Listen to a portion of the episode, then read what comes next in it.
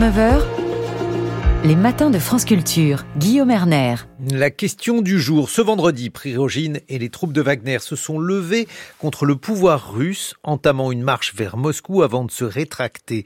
Samedi, cette société militaire privée, agissant lors de sa création dans le secret, s'est révélée au grand jour en 2017 pour ses exactions en Syrie, puis lors de sa participation à la guerre en Ukraine. Un groupe de mercenaires considérés comme l'armée de l'ombre, qui sont ces hommes?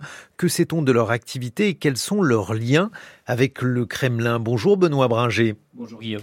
Vous avez réalisé le documentaire Wagner, les mercenaires de la Russie, qui est diffusé sur Arte. Wagner est une société militaire privée, mais on voit qu'elle entretient des liens extrêmement étroits avec Moscou.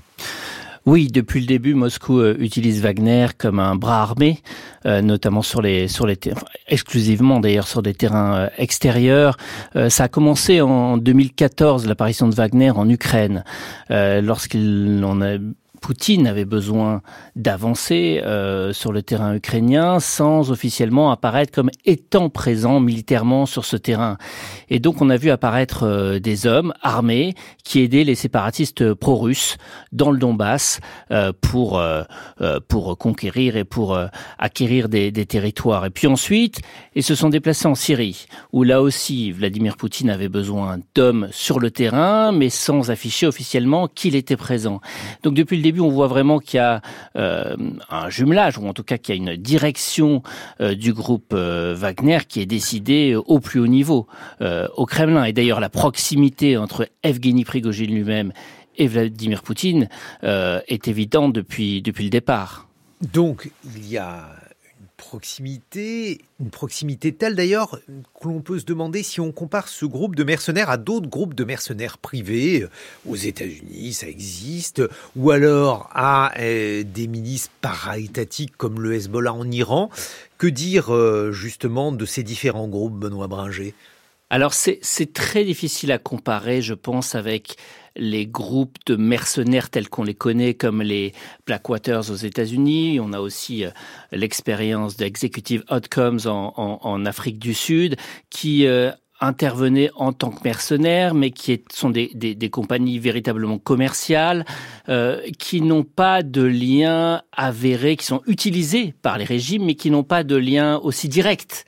Euh, il faut bien comprendre que le mode de financement de Wagner, euh, à son origine, euh, vient exclusivement du régime russe. C'est-à-dire qu'Evgeny Prigogine est un homme d'affaires qui avait à la base euh, des services de restauration et on lui a confié des contrats. Le, le gouvernement, le régime lui a confié des, des contrats de restauration, notamment avec l'armée, avec les écoles, des contrats euh, d'entretien. Euh, et, et, et c'est comme ça que qu'il s'est notamment enrichi et surtout c'est comme ça qu'il a pu financer ce groupe, avec des liens très étroits entre euh, les services de renseignement militaire et le groupe Wagner. Donc il y a une, consanguinité, on est plus sur le terrain d'une forme d'armée hybride, d'un groupe de paramilitaires qui est lié au régime, euh, que euh, les armées euh, de mercenaires qu'on connaît comme les Blackwaters, et qui ont, eux, une existence tout à fait légale depuis le départ, pignon sur rue, une adresse, et s'il y avait des exactions des Blackwaters, ça a été le cas, ils ont été poursuivis aux États-Unis, ce qui est impossible pour le groupe Wagner. Avec un lien avec l'État qui est tellement fort que, euh, par exemple, l'État russe a permis euh, aux prisons de libérer des prisonniers pour que ceux-ci euh, viennent grossir les rangs de Wagner il y a une vraie hypocrisie parce qu'effectivement, jusqu'à ce jour où on voit Evgeny Prigogine apparaître dans une prison pour recruter des prisonniers pour venir rejoindre les rangs de, Wagner, il, n'était jamais sorti du bois, il n'avait jamais admis aucun lien avec Wagner alors que c'était évidemment un secret, un secret de polichinelle et surtout il poursuivit, poursuivait tous les journalistes en justice ou les menaçait de mort. Euh, dès lors qu'il euh, qu'il disait qu'il était lié euh, à Wagner. Donc euh, effectivement, c'est évident depuis longtemps qu'il y a un lien avec le Kremlin. D'ailleurs, le Kremlin a décoré les plus hauts commandants de Wagner depuis longtemps, sans, tout, tout, en admet, tout en disant publiquement qu'il n'y a aucun lien. Mais ça, je crois que c'est assez courant en Russie. Le mensonge est, est fait partie de, du discours politique et, et, et on a vu notamment le plus haut commandant de Wagner, Dmitri Utkin, qui a donné son nom au groupe. Dmitri Utkin, c'est un ancien euh, des services de renseignement militaire russe qu'on surnomme Wagner. Pourquoi? Parce que il a une attirance ou une passion pour le Troisième Reich et, et pour euh, et, et pour euh, Hitler, les nazis. On l'a vu sur le terrain avec euh, des casquettes du Troisième Reich sur la tête et on lui a donné ce surnom parce que Wagner était le musicien prétendument préféré d'Hitler. Aujourd'hui, comment peut-on imaginer l'avenir de Wagner Un Wagner sans Prigogine, est-ce que c'est possible? Ça me paraît très compliqué on, on, a que des questions alors. Depuis ce volte-face d'Evgeny Prigogine, il n'a plus communiqué. C'est assez rare chez lui. Depuis qu'il est, est, sorti du bois, il communique beaucoup. Donc, on, on a vraiment beaucoup d'incertitudes.